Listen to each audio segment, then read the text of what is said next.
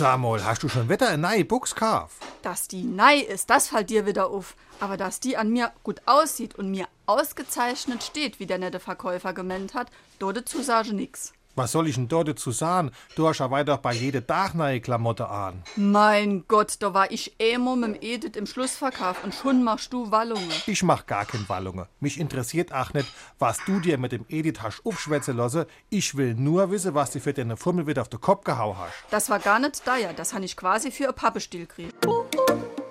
SR3. Warum wir so reden. Wie man schwätze. Wenn etwas sehr preiswert war, dann sagt man entweder für einen Pappenstiel oder man benutzt hierzulande die beiden Zwillingsformeln Ein Appel ohne Ei. oder Ein Klicker ohne Knopf. Der besagte Pappenstiel hat allerdings nichts mit Pappe zu tun, auch wenn man es meinen könnte.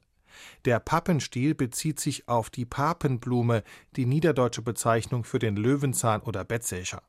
Botaniker bezeichnen den Haarkranz auf den Früchten von Vertretern der Pflanzenfamilie der Korbblütler, zu der der Löwenzahn gehört, auch als Pappus. Was hat der schmackhafte Löwenzahn nun aber mit Pappenstiel im Sinne von preiswert oder billig zu tun? Der Stiel der Pusteblume entwickelte sich ob seiner Nutzlosigkeit zum Sinnbild für etwas Wertloses. SR3.